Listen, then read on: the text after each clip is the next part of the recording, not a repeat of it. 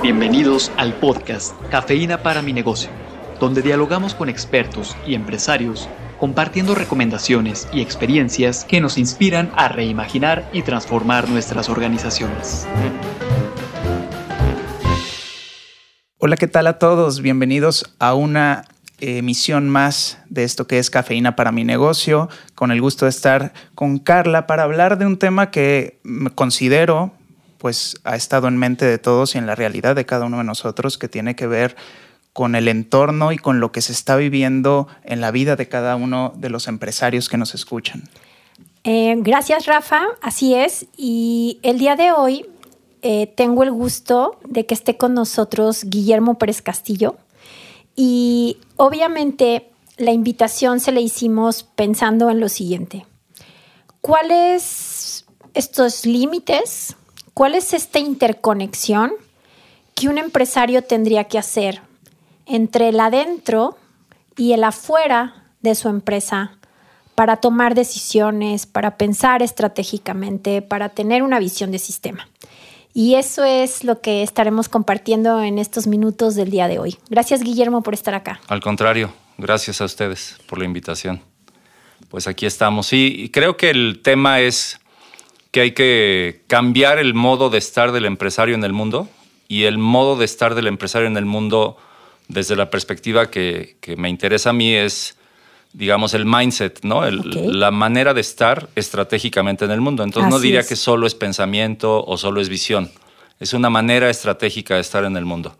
Y esa es la que permite quizás pensar en estas conexiones por esto que mencionabas de los límites. Así es. Me parece que sí es importante saber con qué me conecto. A veces creo que son fronteras medio arbitrarias, ¿no? Eso que dices adentro y afuera. Es decir, el cerillo, de, el cerillo, el que te ayuda en el supermercado, ¿está dentro o está fuera de la empresa? No hay una adentro y una afuera. ¿El empleado realmente está dentro? ¿Es tuyo? ¿O es un proveedor de mano de obra y de talento? Es un externo que te ayuda y que le contrata ciertas cosas, pero no eres dueño de él, entonces no está dentro. Entonces, de repente tenemos ciertas fronteras que no nos ayudan a decidir adecuadamente.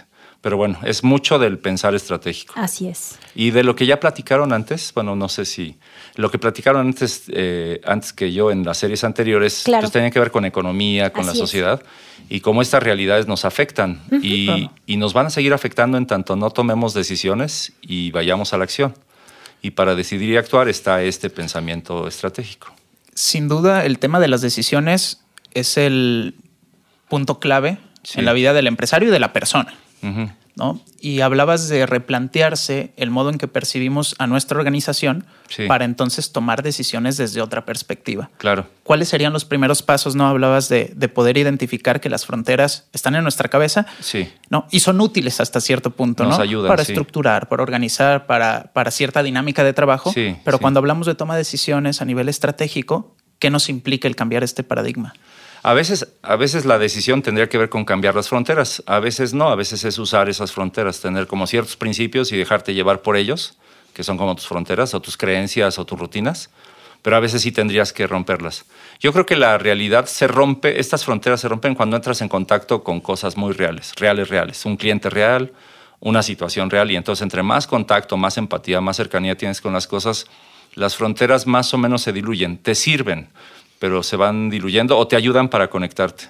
Entonces, ese, creo que este, me parece que uno decía un poquito de este pensamiento estratégico, la clave es que no digas son mis recursos, sino que digas tenemos que usar los recursos de quien sea para que esto resulte.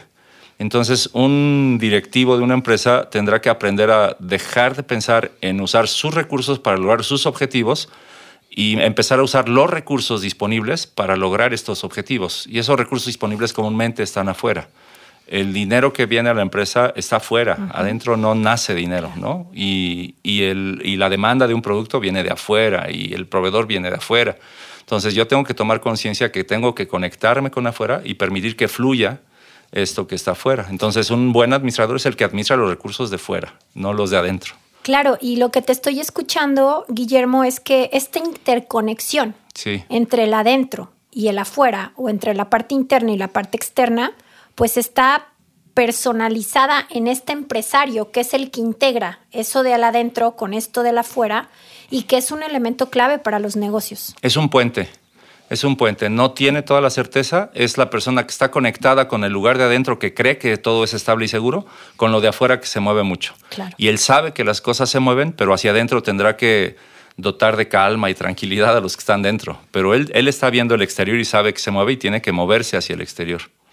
Si yo veo como un capitán de un barco que ve, que navega hacia el mar, no, diriges una empresa mirando hacia adentro, ¿no? diriges una empresa mirando hacia afuera. Entonces tienes que conectarte con el ecosistema, interactuar con el ecosistema, aunque en tu empresa eh, manejes más bien la calma y el orden.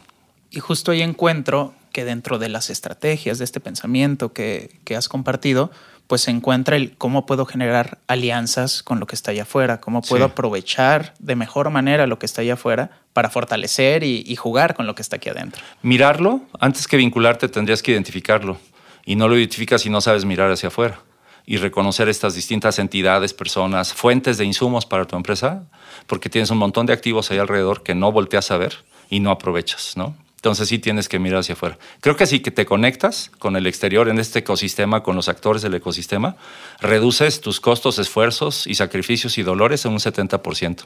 Entonces por ahí va la cosa en términos de conectarte con el de afuera. Y también me parece entonces, Guillermo, que reduces estos esfuerzos, pero ganas claridades. Sí, y, ya lo diría en su momento quien trabaja con gente, que la claridad es importante más que la certidumbre. Yo lo que digo en el negocio es que la certeza no debe ser tu meta. La certeza, cuando tú tengas un 20% de certeza, actúa, porque el 100 ya es tarde. Cuando sabes todo, ya, ya, vas tarde. Entonces sí, trata de trabajar en incertidumbre, con cierta claridad y seguridad, pero con aprende a vivir en la incertidumbre, en el movimiento. Muchísimas gracias, Guillermo, por haber acompañado este espacio. Antes de irnos, quiero dejar dos ideas que nos has compartido el día de hoy. Me parece que para ser estratégico, primero hay que decidir y actuar. Y segundo, hay que reconocer estas fronteras e interconectarnos entre lo de adentro con lo de afuera. Y muchísimas gracias por haber estado acá. Al contrario, gracias. Muchas gracias a todos. Un placer estar una vez más con ustedes en esto que es Cafeína para mi negocio. Hasta luego. La cafeína comienza a hacer efecto. Compártanos sus impresiones en la sección de podcast de nuestro sitio web universidadempresa.iteso.mx.